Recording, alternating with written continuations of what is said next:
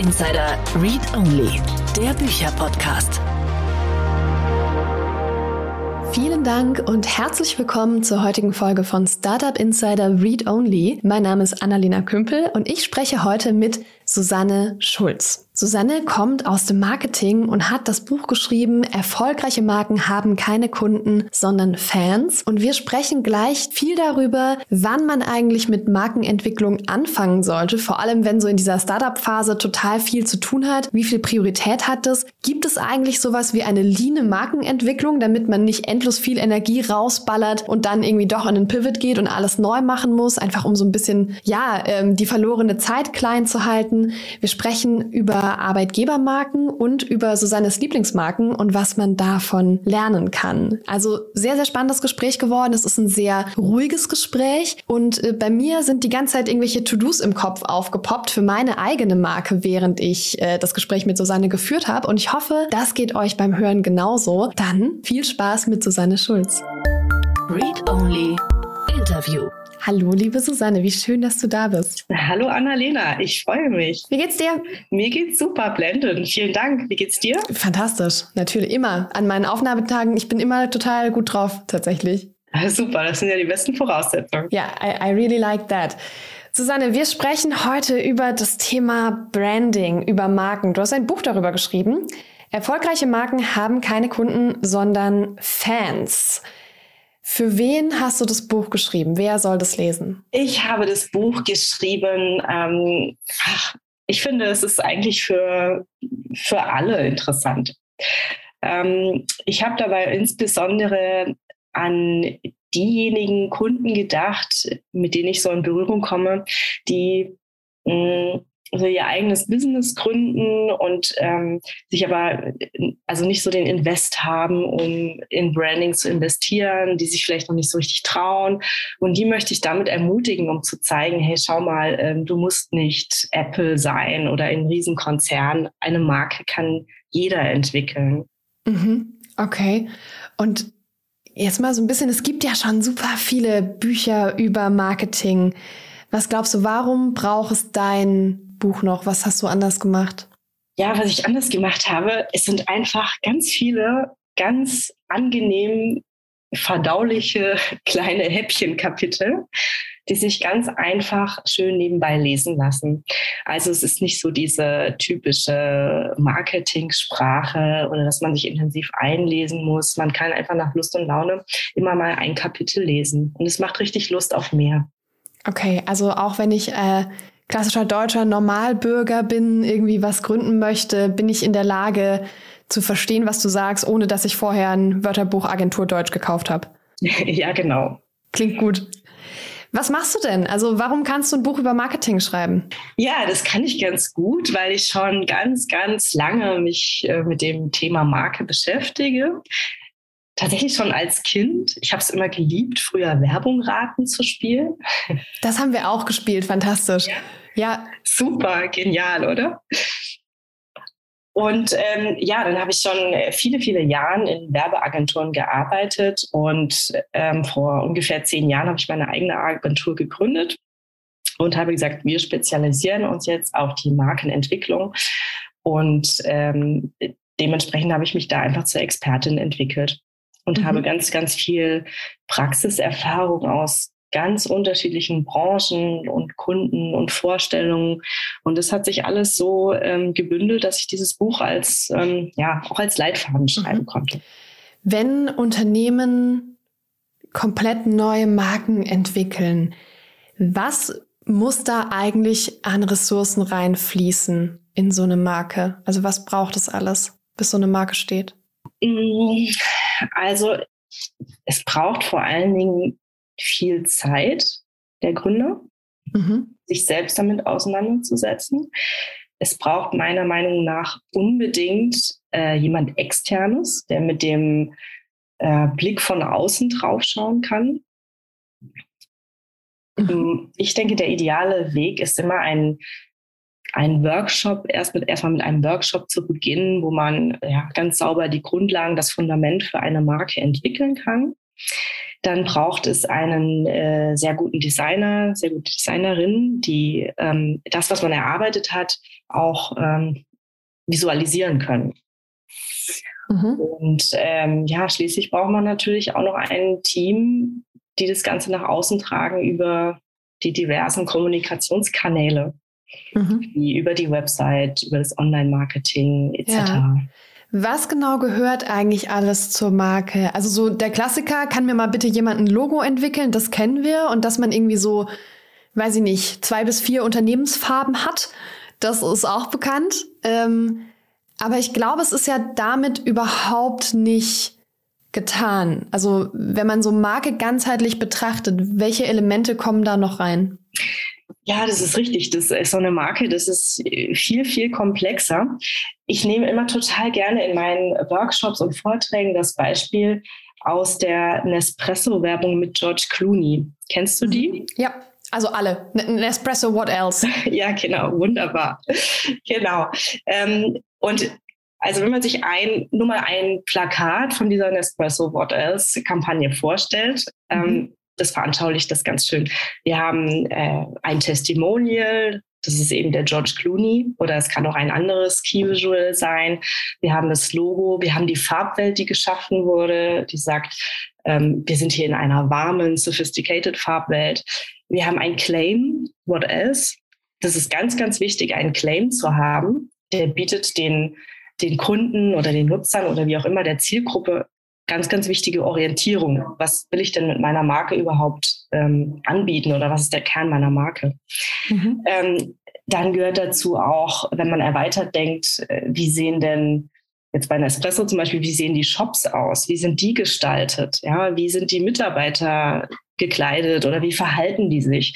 Dass auch, wenn ich die Marke, egal wo ich sie erlebe, zum Beispiel online oder ich erlebe sie im Radio oder ich sehe sie im, im Fernsehen, trete dann ein in eine neue Welt, wie zum Beispiel in das Geschäft. Da muss ich dieser, dieser Faden der Marke weitererleben lassen. Also egal, an welchem Punkt ich in Berührung komme mit der Marke, ich muss sie überall gleichermaßen spüren. Mhm. Okay. Und was ist mit so, so klassischen Sprachdingen? Ne? Also ich, Marketing ist ja viel auch Dinge schreiben, Dinge erzählen. Ähm, kann ich sowas wie eine Markensprache entwickeln oder ist das zu weit? Ja, das kann man machen. Da gibt es auch ein ganz schönes Beispiel für IKEA. Kennen wir alle. Die haben es geschafft, ihre eigene Markensprache zu entwickeln, die mit ihrem Hey und Du das, das äh, hat auch einen total hohen Wiedererkennungswert und jeder kennt diese typische IKEA-Ansprache. Mhm, das stimmt. Ich habe das Gefühl, dass die meisten Startups irgendwie so sprechen. Ähm, zumindest einige. Deswegen ist es bei mir schon so total äh, natürlich drin, dass, dass man so halt kommunizieren kann. Ja, ich glaube, da sind wir hier unten in Baden-Württemberg ein bisschen konservativer. Ja, das kann sein. Das was, ich, was ich dann auch immer gerne an der Stelle ähm, tue, ist diesen Vergleich, den Vergleich auftun. Jetzt stell dir mal vor, du würdest so mit diesem Hey und Du äh, so in der Deutschen Bank zum Beispiel sprechen. Ja? Also äh, stell dir vor, der äh, Mitarbeiter hinterm Schalter spricht dich an, so, hey du, wie geht's? Keine Ahnung. Und ähm, dann werden ja die Erwartungen, die man in die Marke der Deutschen Bank setzt, die werden ja komplett gebrochen. Und ähm, das kann natürlich dann, könnte dann natürlich ein Vertrauen und Image-Schaden sogar erzeugen. Aber daran sieht man ganz schön, dass man tatsächlich eine Markensprache entwickeln kann und gegebenenfalls auch sollte. Mhm. Okay, also auch die Entscheidung, wie spreche ich mit meinen KundInnen, ist eine, die Teil von so einer Markenentwicklung sein kann. Jetzt sind wir ja hier in der Startup-Welt und Brandbuilding ist da auf jeden Fall ein Thema. Also ich habe das Gefühl, es setzen sich schon alle mit Marketing auseinander. Aber gerade wenn ich am Anfang stehe, dann habe ich ja noch alles zu tun. Ja, also ich muss irgendwie noch ein Produkt entwickeln, ich muss überhaupt Produkte testen und überhaupt erstmal KundInnen finden, überlegen, welche Wege zu diesen KundInnen sind denn ähm, relevant, was funktioniert denn, vielleicht brauche ich irgendwann mal ein Investment. So, da ist, also am Anfang ist der Berg an To-Dos riesengroß. Welche Priorität hat Branding in dieser Situation? Ja, ähm, da muss ich jetzt leider sagen, es hat eine, eine ziemlich hohe Prio. Mhm. Und ich weiß, also ich berate auch äh, viele Startups, von daher weiß ich, dass es immer in der Prio eher weiter hinten steht. Aber es ist ganz, ganz wichtig, dass man das zu Beginn ähm, plant und andenkt und umsetzt. Weil das zieht sich durch den gesamten Gründungsprozess, durch die gesamte äh, Phase, in der man sich am Markt etabliert. Und wenn man nicht von Anfang an die Marke sauber definiert hat, dann fällt einem das irgendwann auf die Füße. Und das erlebe ich immer wieder. Von daher, in meinen Augen, ist halt wirklich absolute Prio. Mhm. Wie sieht es denn aus, wenn einem das auf die Füße fällt? Also was passiert dann? Naja, das kann sowas Banales sein wie ähm, wir entwickeln einen Flyer und äh, wissen irgendwie plötzlich gar nicht so richtig, ja, wie wir jetzt unser Produkt am idealsten verkaufen. Ähm, mhm.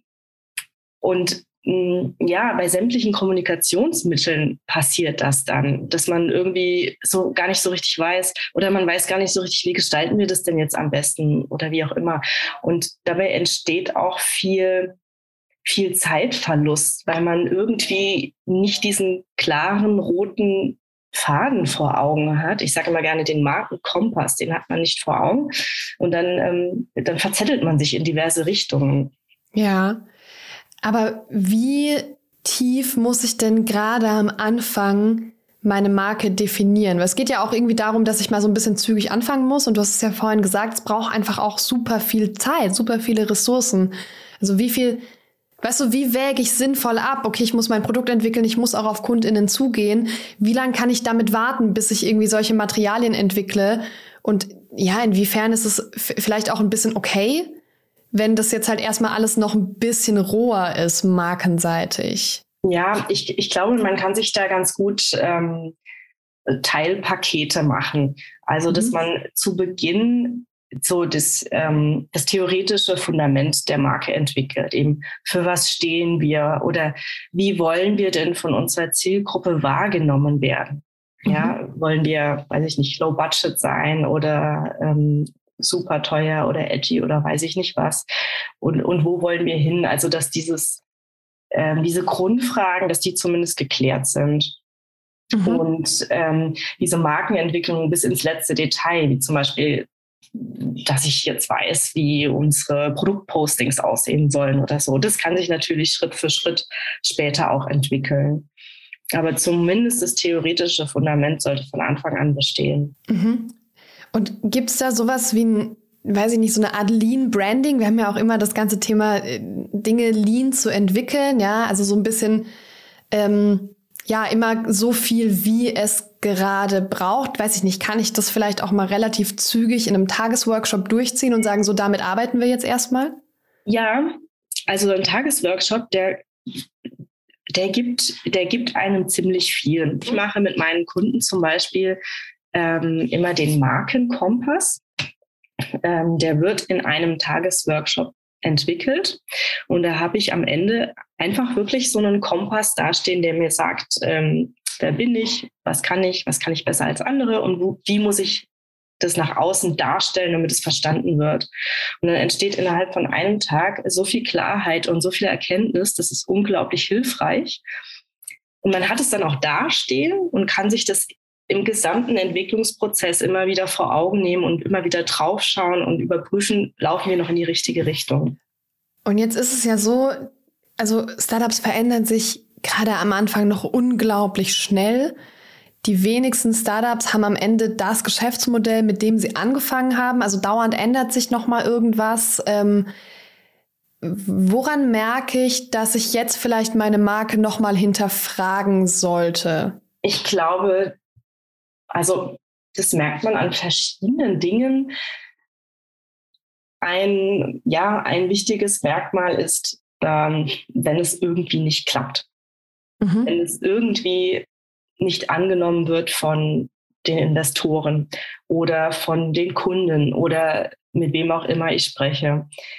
Wenn man merkt, so es kommt einfach nicht, es kommt einfach nicht in die Gänge, dann, dann hapert es irgendwo. Und ich glaube, das ist ein ganz guter Indikator, um um nochmal zu prüfen. Ja. Oder auch, was ich auch immer ganz spannend finde, ist, wenn man ähm, wenn man einfach im Gespräch, so im privaten Gespräch mit Leuten ist und dann, und, und, äh, dann erzählt man von, von seinem Produkt, von der Marke oder was auch immer. Und dann klingt erstmal alles total begeisternd und dann zeigt man was und dann merkt man so, hm, äh, irgendwie, irgendwie fehlt es da an Verständnis. Irgendwas knirscht, irgendwas funktioniert nicht. Mhm. Und sobald so ein Bauchgefühl entsteht, dann ist es, dann sollte man auch nochmal drauf schauen. Ja, okay.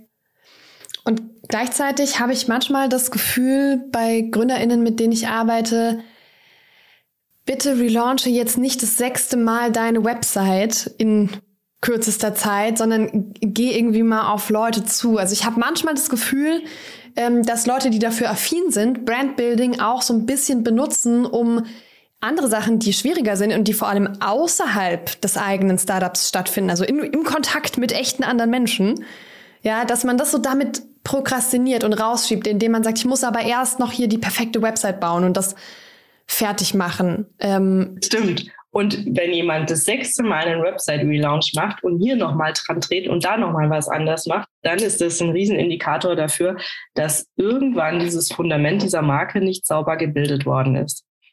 Weil das sollte nicht mehr passieren, wenn man einmal das Fundament sauber erstellt hat. Ja, stimmt, das ergibt Sinn. Also, dass es, dass es so rum ist. Ähm, dass man nicht ständig das komplette Fundament neu definiert, sondern dass eigentlich Fundament fehlt und dass man deshalb immer am, an der Ausführung schraubt. Ah. Ja. Ist denn Markenbildung für alle Unternehmen gleich wichtig? Also ist es für eine ähm, Consumer-Brand, die vegane Lebensmittel herstellt, ähm, vielleicht wichtiger als für eine B2B-Marke? Ich glaube, es ist für, für alle Branchen gleichermaßen wichtig. Mhm. Ähm, die Frage ist natürlich, wie, äh, inwieweit, in, in welcher Intensität man es ausführt. Mhm. Also ein, ein Startup mit einer veganen Marke, die müssen sicherlich ganz, ganz viele Markendetails und Kommunikationsmittel ähm, mehr durchdefinieren als vielleicht eine B2B-Marke in der Kunststoffbranche.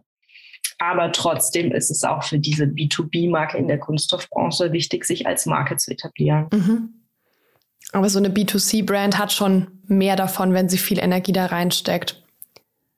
Das würde ich gar nicht so sagen. Also ich glaube zu Beginn auf jeden Fall, ne, weil da ist der Markt dann natürlich auch sehr, sehr dicht. Der Wettbewerb ist sehr hoch und da muss man sich schon sehr stark positionieren. Aber mhm. so im, im Großen und Ganzen gesehen, glaube ich, ist es für alle gleich, gleich wichtig. Okay.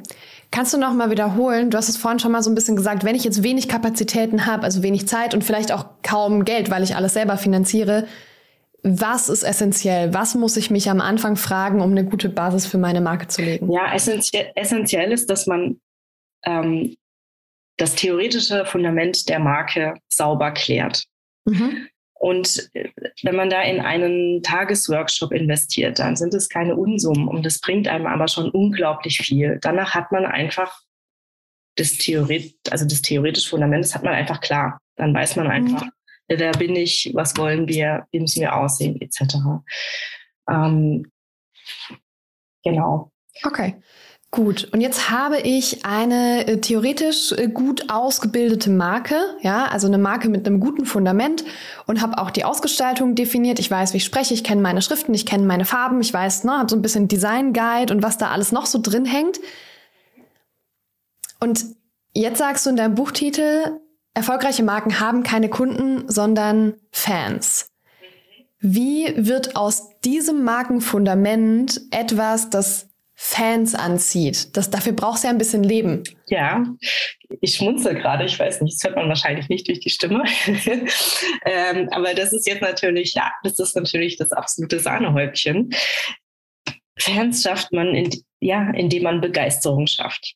Man, man muss die Menschen für die eigene Marke begeistern. Und das gilt auch für die, ähm, ja, für die vermeintlich langweilige B2B-Marke. Ähm, aber man kann, jede Marke kann Menschen begeistern. Ob es jetzt der Bäcker um die Ecke ist, der die besonders knusprigen Laugenbrötchen macht, für die alle Schlange stehen, dann hat er damit etwas geschaffen, womit er die Menschen begeistert. Und diese Begeisterung muss man konstant aufrechthalten. Das heißt aber, es ist schon auch ein Produktthema, weil die Laugenbrötchen sind ja nicht Teil der Marke erstmal, sondern die sind ein Produkt des Bäckers, oder? Ja, Aber das gilt auch für sowas wie ähm, Dienstleistungen wie oder Kanzleien mhm. zum Beispiel. Klar, das, da ist es irgendwie schon ein bisschen schwieriger, aber ähm, wir haben zum Beispiel auch eine Kundin, die hat ihre eigene Kanzlei gegründet und die hat sich ein bisschen abgehoben von allen anderen. Die hatten, für die haben wir einen ganz tollen Markenauftritt entwickelt und haben da auch bewusst so ein bisschen mehr dieses ähm, Weibliche zum Beispiel mit, ein, mit einspielen lassen. Und ähm, sie hat es sich geschafft, sie hat es geschafft, sich von allen hier in der Region abzuheben, indem sie auch so diese, ja, diese persönliche Note mit reingebracht hat. Und das löst, das löst einfach Begeisterung aus, auch wenn die Menschen erstmal nur auf die Website kommen und äh, ihre Kanzlei-Website sehen. Also es mhm. funktioniert für alle Branchen. Klar, es ist für, für was äh, Emotionales, äh, Empathisches einfacher als für eine vermeintlich nüchterne Branche. Aber am Ende würde ich sagen, klingt es für mich gerade so, als ob die Marke vor allem dann dafür da ist, einfach auch ein herausragendes Produkt oder eine herausragende Dienstleistung zu unterstützen, die gut zu kommunizieren. Ja, ich glaube, unterstützen ist der richtige Begriff. Ja. Mhm. Okay, das heißt, nur, nur mit Marke komme ich auch nicht weit. Also ich brauche auch ein geiles Produkt, ich brauche auch einen geilen Service, eine geile Software, was immer ich gern verkaufen möchte. Ähm, sonst hilft die beste Marke nichts. Ja, genau. Also ich, ich muss schon gut sein in dem, was ich tue. Ja. Oder gut, man kann natürlich auch sagen, wenn ich jetzt ähm, eine billige Marke bin, mhm. dann, äh, dann muss ich nicht, naja gut, dann muss ich gut darin sein, billige Produkte zu machen. ähm, aber eigentlich ist schon, also es muss, die Qualität muss sehr gut sein, die Beratungsleistung muss sehr gut sein, wie auch immer. Ich muss eine gute Qualität erzeugen und die muss konstant ja, also da haben wir ja mit ähm, unseren Discountern in Deutschland, glaube ich, total gute Beispiele, oder? Also ich glaube, Aldi und die haben das mit Bravour geschafft, äh, günstig sein als, äh, als Markenkern so mit zu etablieren. Ja, und ähm, Aldi, die sind ja immer der, äh, sind ja auch immer die Top, ähm, Top-Discounter-Marke. Ja. Die haben es auch wirklich über viele, viele, viele Jahre hin geschafft, die Marke für günstige Produkte in bestmöglicher günstige Qualität zu sein. Ja. Das hat sie etabliert und bis heute durchgezogen. Die haben da auch eine ganz, ganz strenge Firmenpolitik. Also es ist, mhm. ist schon beeindruckend, wie die das schaffen, das durchzuziehen. Ja. Hast du so Lieblingsmarken oder Marken, die du gerne magst, wo du sagst, daran könnten sich GründerInnen orientieren?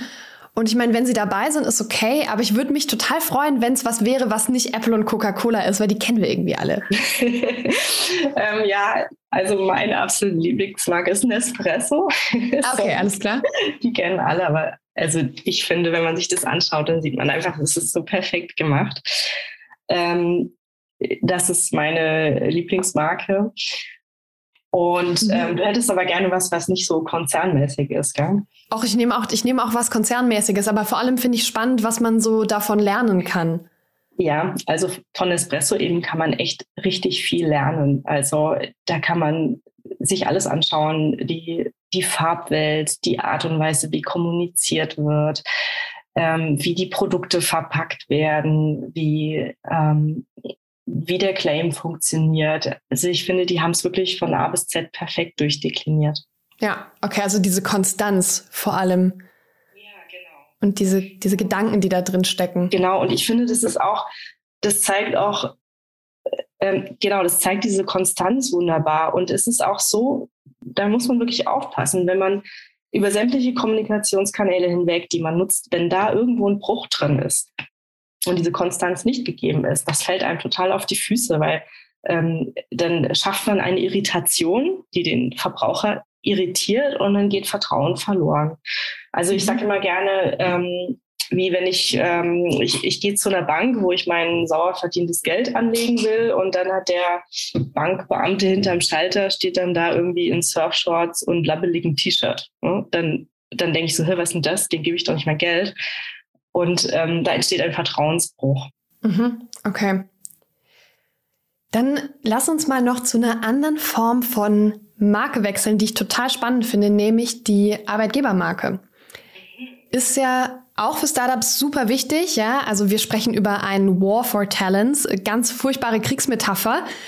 Aber so fühlt es sich schon auch manchmal an, ja. Also es fehlen wirklich an einigen Stellen Leute, es fehlen gute Leute und vor allem Gerade Startups brauchen auch Menschen, die eine unglaubliche Bereitschaft haben, sich aufzuopfern für das Unternehmen, weil die in den wenigsten Startups ist es mit einem 9-to-5-Job getan. Ja, und dafür sind die Gehälter auch nicht ganz so wie in Konzernen. Das heißt, da braucht man auch ganz viel Liebe fürs eigene Unternehmen, bei der Mitarbeiterschaft, bei Menschen, die sich bewerben. Jetzt bauen ja die meisten ihre Marke erstmal für ihre Kundinnen und Kunden auf. Wie kann ich denn da jetzt so eine Arbeitgebermarke irgendwie einflechten? Ist es ein ganz neuer Prozess oder häng, wie hängt es zusammen? Nein, es ist kein ganz neuer Prozess. Ähm, die Markenkraft, die wirkt da immer nach außen und auch nach innen. Ähm, bei der Arbeitgebermarke kommt allerdings noch hinzu, ähm, dass man auch herauskristallisieren und kommunizieren muss, äh, was macht uns als Arbeitgeber eigentlich aus. Ähm, und auch da braucht man wieder eine Konstanz. Sprich, wenn ich jetzt zum Beispiel ähm, eine super hippe neue Brand entwickle und ähm, bin aber eigentlich total konservativ und habe noch nicht mal einen Tischkicker im Büro oder so, dann wirkt das wiederum auf die Mitarbeiter auch mega seltsam. Also das, was man nach außen spiegelt, muss man irgendwie auch nach innen spielen. Mhm. Ja, ich glaube, man muss auch ähm, an dem Tischkicker spielen und den nicht nur hinstellen. genau, genau. Das ist dann wieder der Begriff Authentizität. Ne? Wenn ich nur so tue, als ob, ähm, da kann sich dann auch niemand mehr mit identifizieren. Ja, ich, das finde ich spannend, weil ich das bei manchen Unternehmen beobachte. Ähm, tatsächlich beobachte ich es viel im Beratungssektor, aber das liegt einfach daran, dass ich viele Freunde und Bekannte habe, die da irgendwie arbeiten ähm, dass die total viel dafür tun, sich irgendwie als, als gute Arbeitgebermarke zu präsentieren. Und es ist für die unglaublich wichtig. Ähm, aber am Ende sind die Arbeitsbedingungen in einigen Firmen einfach weiterhin eine totale Katastrophe. Ähm, also es ist eine gut bezahlte Katastrophe, aber halt eine Katastrophe. ja, also ich komme ja aus der Werbebranche, da ist meistens noch nicht mal eine gut bezahlte Katastrophe. also ich habe selbst in einigen Werbeagenturen gearbeitet und ja, das kann ich bestätigen. Da wird eben dieses Bild aufgebaut mhm. ne, mit dem Tischkicker und keine Ahnung.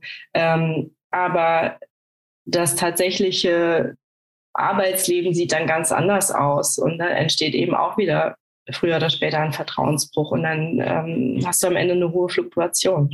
Also transparent und ehrlich und authentisch kommunizieren, was macht uns aus und mhm. vor allen Dingen, wen suchen wir, der zu dem passt, was uns ausmacht. Also der tickt genauso wie wir ticken.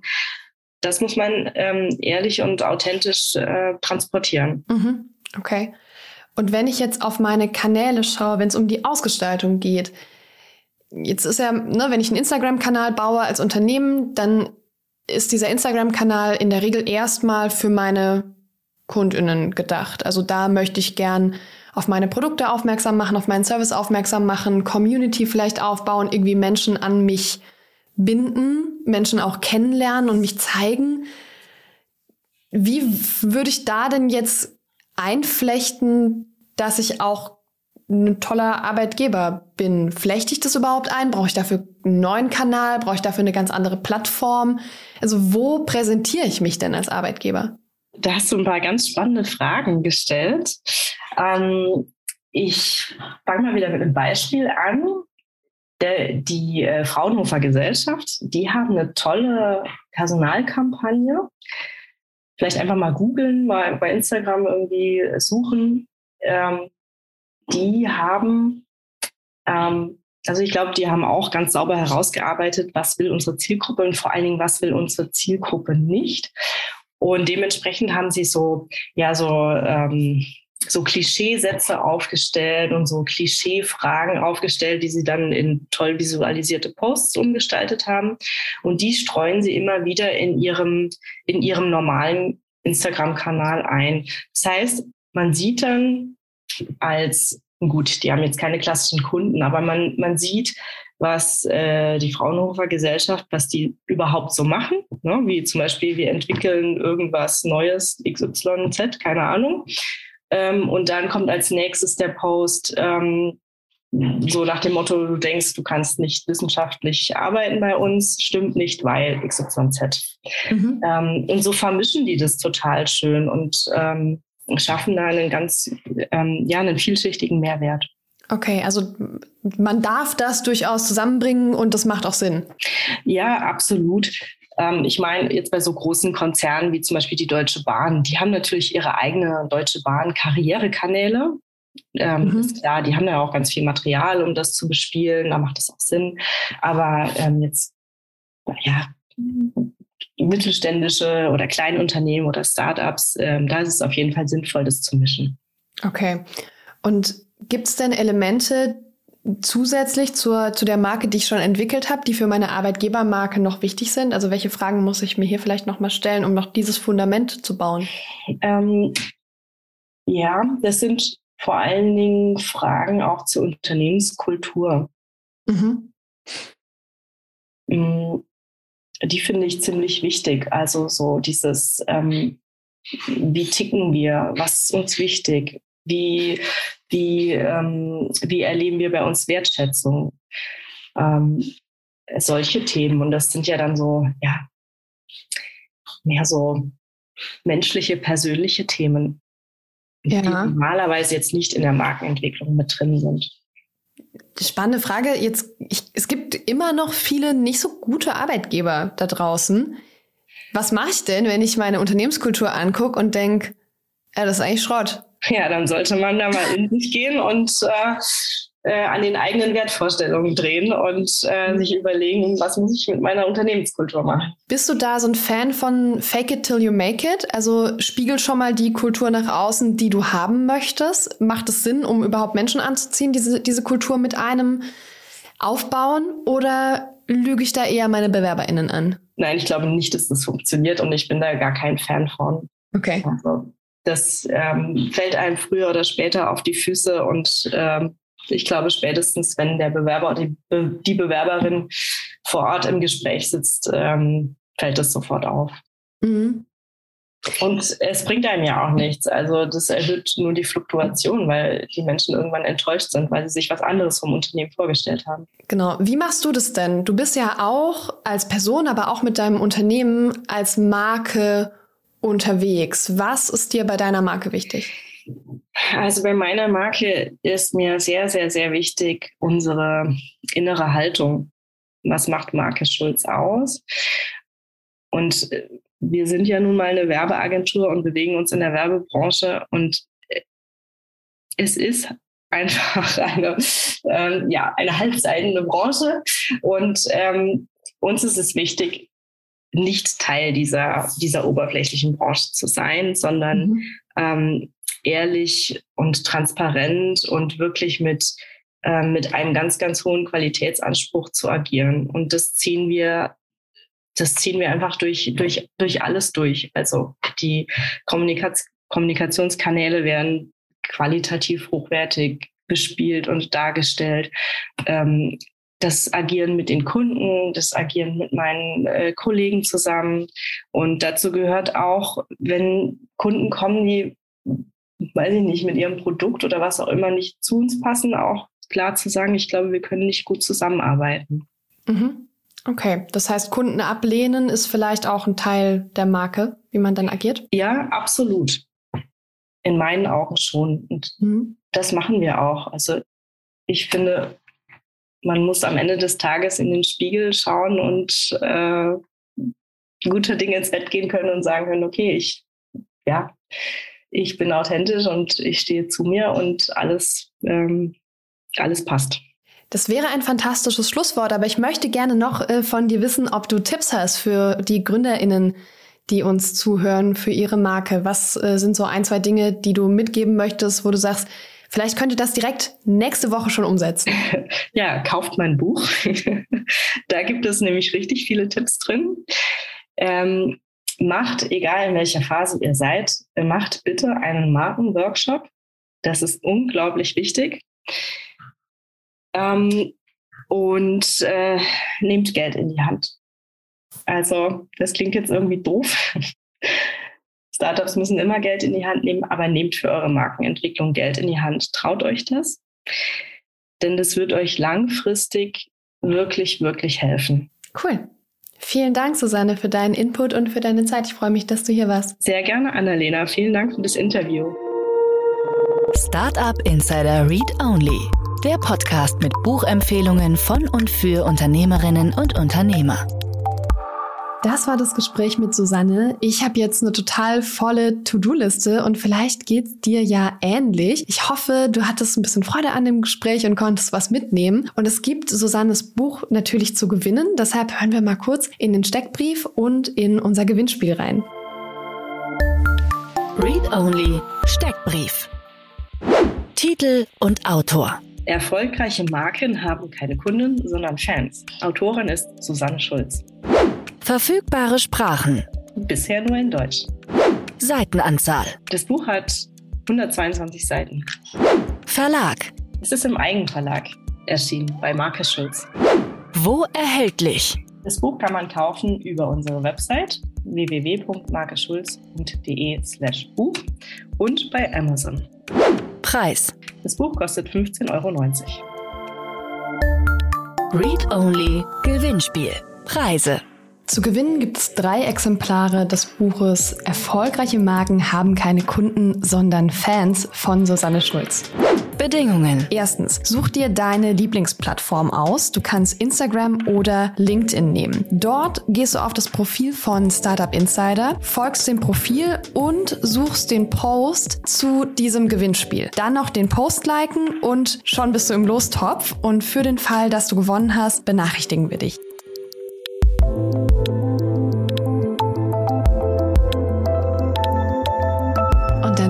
Auch schon mit der heutigen Folge von Startup Insider Read Only. Wir hören uns am nächsten Sonntag wieder. Ich wünsche dir eine fantastische Woche. Bis dann.